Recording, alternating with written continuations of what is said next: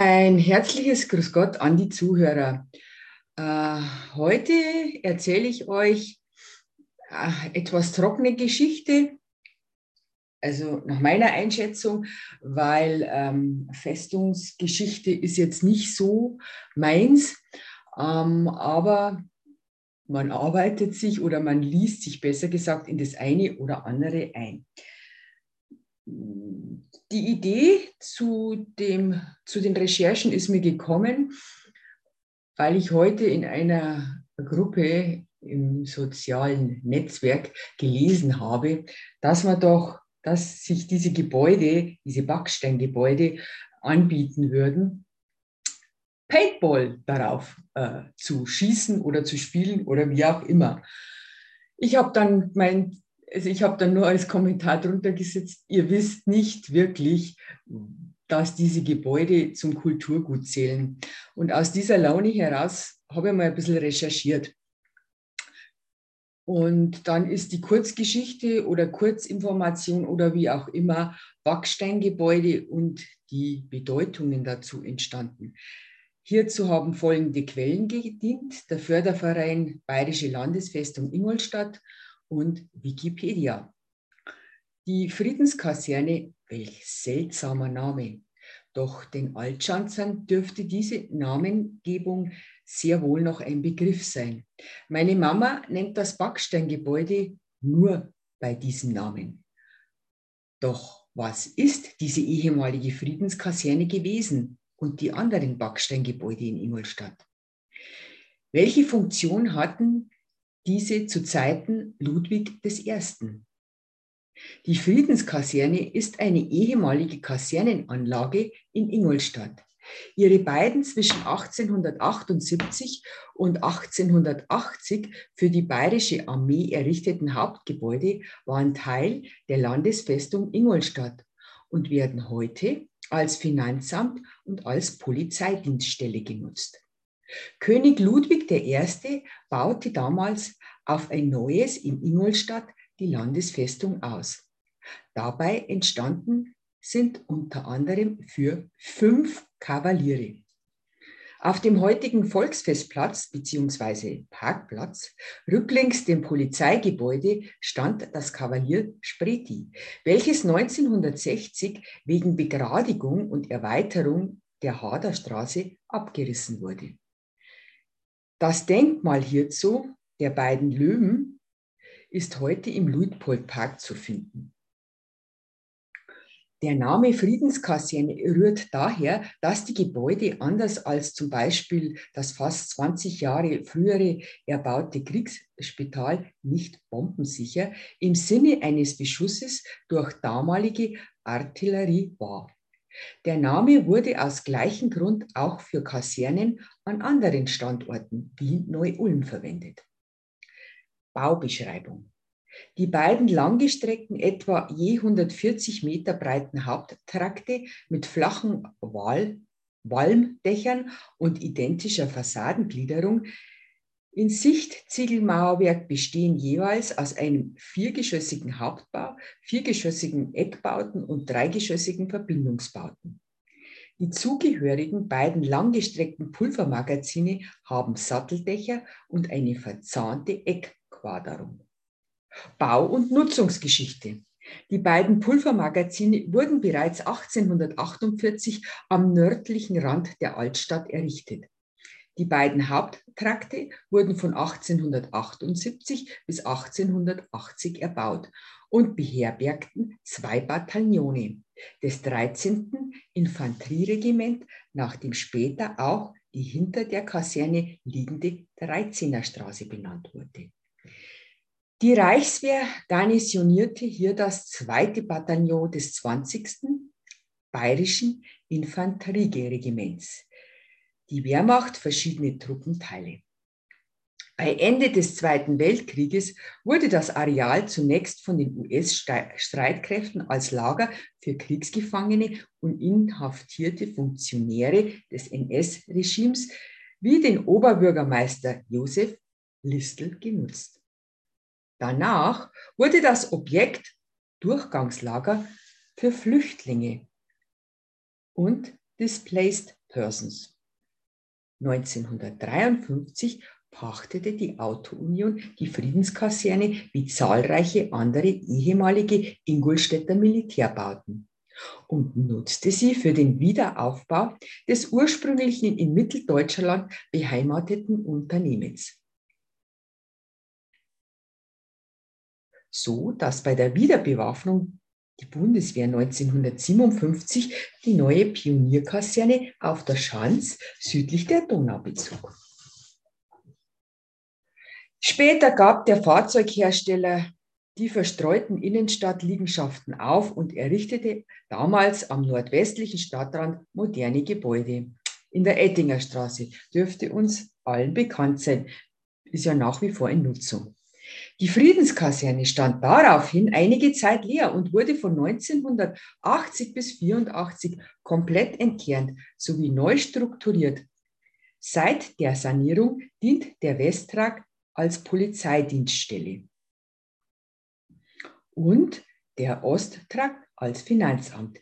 Hinter dem Polizeigebäude wurden geräumige Garagenanlage, Garagenanlagen für Einsatzfahrzeuge errichtet. Das östliche Pulvermagazin wird heute als russisch-orthodoxe Kirche St. Nikolaus genutzt. Die historischen Gebäude stehen unter Denkmalschutz.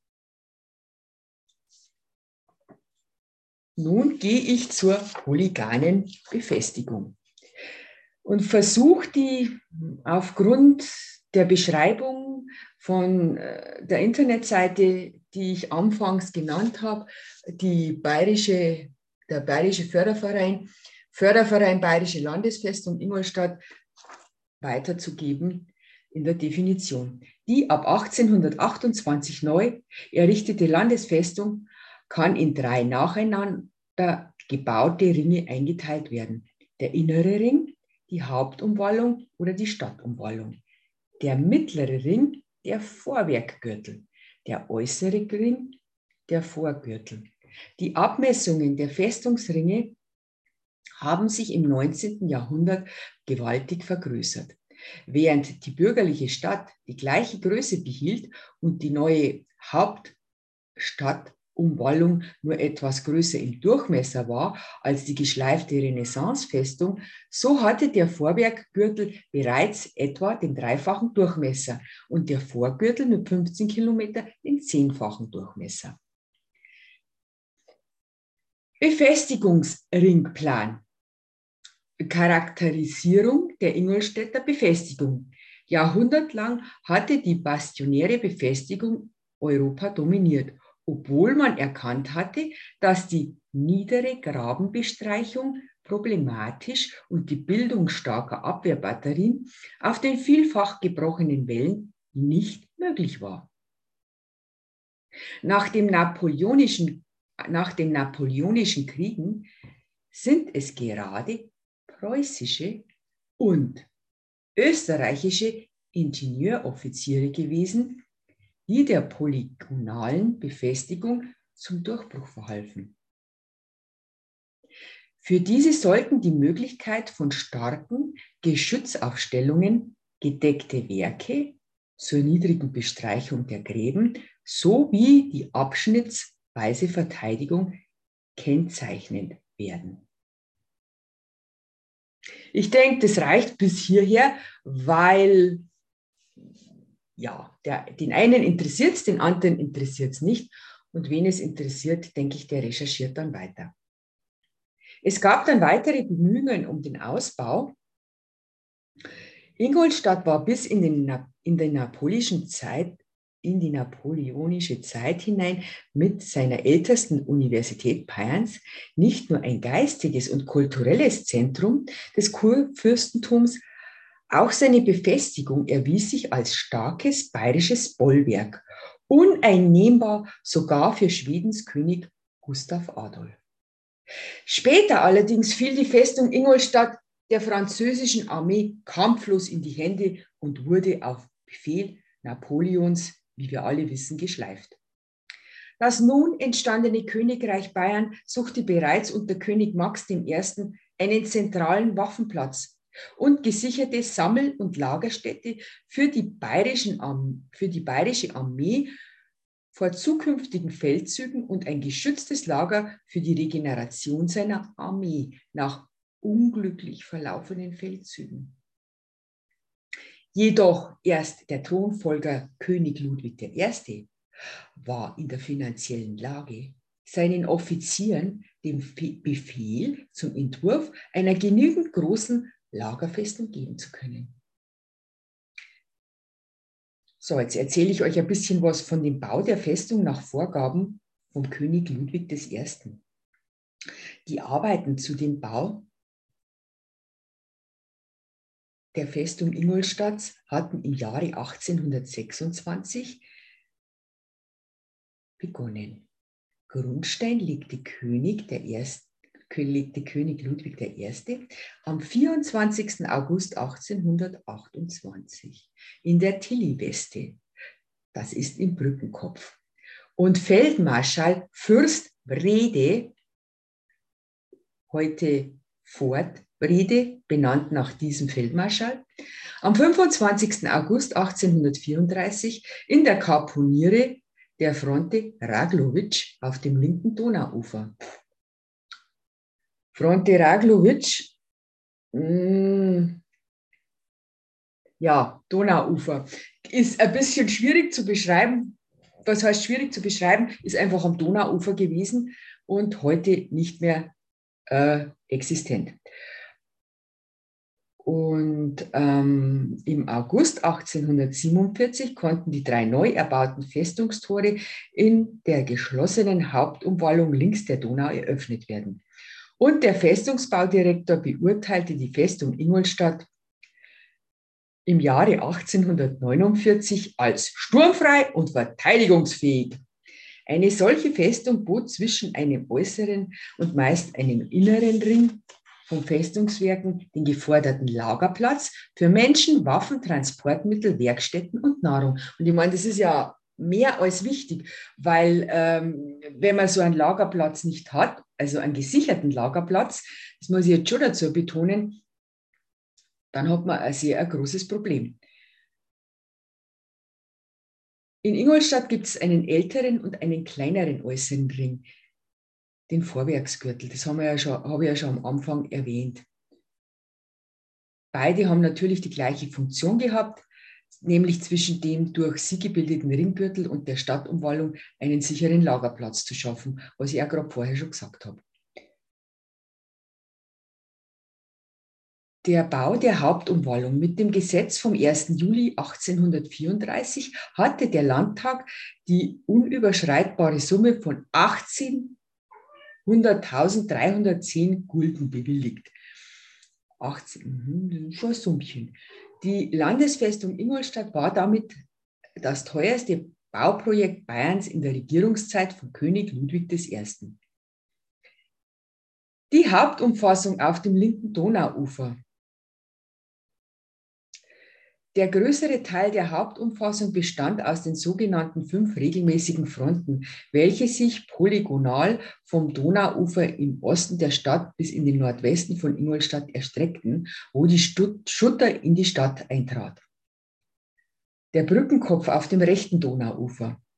Den sicheren Übergang über die Donau nach Süden deckte die den Brückenkopf bildende Tilly-Weste, welche zwei Fronten mit Flankenbatterien an den, Flügeln, bild, an den Flügeln bildete. Die Namen der Befestigungswerke. Durch eine Verfügung aus dem Jahre 1842 sollten hier in erster Linie Offiziere geehrt werden, welche sich in den napoleonischen Kriegen besonders ausgezeichnet hatten. Zusätzlich zu den reinen Verteidigungsbauten wurde von den Militärbehörden auch zahlreiche Versorgungs- und Wohnbauten errichtet. Ein Großteil der Gebäude in der Altstadt war Eigentum des Militärs. Auch heute sind noch viele Bauten aus dieser Zeit im Stadtbild präsent. Verwundete, Waffen und Lebensmittel mussten vor Bomben, Mörsergeschosse gesichert und untergebracht werden.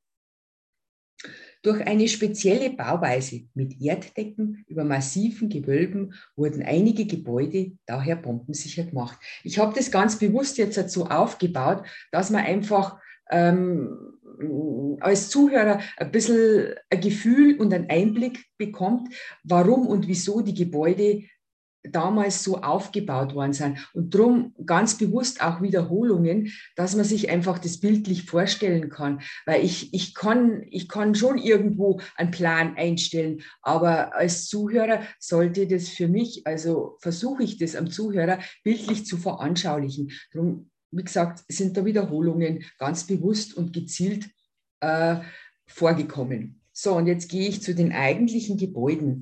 Das bombensichere Kriegsspital an der Jesuitenstraße wurde im Dritten Reich als Kaserne genutzt, daher der Name Flandern-Kaserne. Nach umfangreichen Umbauten im Inneren wird es heute als Fachoberschule genutzt. Das bombensichere neue Zeughaus am unteren Graben ist heute Berufsschule. Die ursprüngliche Erddecke wurde für die neue Nutzung durch ein zweckmäßiges Metalldach ersetzt. Die Umfassungsmauer aus der Festungszeit ist noch erhalten. In der sogenannten Friedenskaserne, so genannt, weil nicht bombensicher gebaut, an der Esplanade ist heute die Polizeidienststelle und das Finanzamt untergebracht. Die bombensichere Kriegsbäckerei an der Proviantstraße vis-à-vis vom sozialen Rathaus war für 16.000 Leib Brot pro Tag ausgelegt. Heute äh, haben da die Tafeln ihre Heimat. Das Gebäude ist heute Geschäftshaus und beherbergt außerdem das Archiv des Armeemuseums beziehungsweise die Bayerische Armeebibliothek. Und ähm, also es war nicht nur die Kriegsbäckerei äh, dort ansässig, sondern äh, in den, also in den oberen Etagen äh, waren das Wohnungen. Die Tränktorstraße, dort befindet sich die älteste Kaserne Altbayerns, heute Wohn-, Geschäftshaus und das Museum der konkreten Kunst zu Hause. Die ehemalige Reitschule befand sich in der Hallstraße heute die Volkshochschule. Die neue Pionierkaserne ist, der heutige, ist am Brückenkopf die heutige Berufsschule. Das Magazingebäude an der Adolf-Kolping-Straße, vormals die Sommerstraße, wurde 1975 abgebrochen, ist heute zum Teil Wohngebäude und soziales Rathaus. Das Verwaltungsgebäude des Proviantamts ist in der Schrannenstraße und heute Amtsgericht sowie Insolvenzgericht. Und es war die Geburtsstätte der Auto-Union GmbH, Audi AG. Das ist gleich in der Straße, wo sich die Franziskanerkirche befindet. Das heutige Gesundheitsamt, ich denke, das war auch das, was in der Diskussion stand, dass man das mit Paintballs beschießen könnte, äh, war Dienstwohngebäude, also für Offiziere, weil da hatte es zur damaligen Zeit schlicht und ergreifend Platzprobleme gegeben, weil es da eine besondere Regelung gab zum damaligen Zeitpunkt. Aber das ist eine andere Geschichte. Dann noch zwei Kriegspulvermagazine an der 13er Straße. Heute ist da eben, wie vorher schon erwähnt, dieses, äh, dieses Kirchlein, dieses orthodoxe Kirchlein beheimatet. Und äh, die Polizei nutzt das andere Magazin. Und ähm, was mir selber so auch nicht bekannt war, neben dem, äh, neben dem ehemaligen Körnermagazin befindet sich eine Geschützremise. Das ist auch ein Gebäude, da war vorher mal ein Möbelmarkt drin. Das steht komplett leer, verfällt und ähm, ist komplett ungenutzt und ist eine Geschutzremise. Ich dachte immer, das gehört zum Körnermagazin dazu. Das ist vis-à-vis -vis dem Parkplatz von dem Jobcenter, genau. Und gleich neben dem ähm, Seniorenheim. Jetzt hoffe ich mal, dass ich euch das eine oder andere erzählen konnte, was interessant gewesen ist für euch. Ich danke fürs Zuhören und bis zum nächsten Mal.